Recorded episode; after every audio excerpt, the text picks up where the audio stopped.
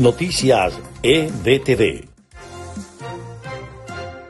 Estas son las noticias más importantes de Venezuela, Estados Unidos y el mundo a esta hora. En el primer día de la mesa de diálogo para la paz, el gobierno de Colombia y la delegación del ELN insistieron en la necesidad de dar un giro a las negociaciones respecto a las sostenidas previamente para lograr un cese al fuego entre las partes en el país. El esperado encuentro tuvo lugar en el Hotel Humboldt de la ciudad de Caracas, bajo el auspicio del régimen venezolano como país anfitrión.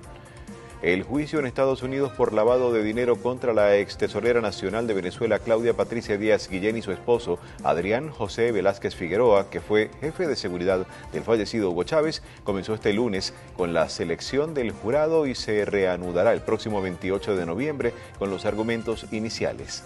Las siete selecciones europeas que habían previsto portar durante el Mundial de Qatar un brazalete coloreado One Love a favor de la inclusión y en contra de la discriminación renunciaron el lunes a hacerlo frente a la amenaza de sanciones deportivas. Decenas de personas murieron y cientos resultaron heridas en un terremoto de magnitud 5,6 ocurrido el lunes en la principal isla de Indonesia, Java, una sacudida que hizo temblar los rascacielos de la capital, Yakarta. Estas fueron las noticias más importantes de Venezuela, Estados Unidos y el mundo a esta hora.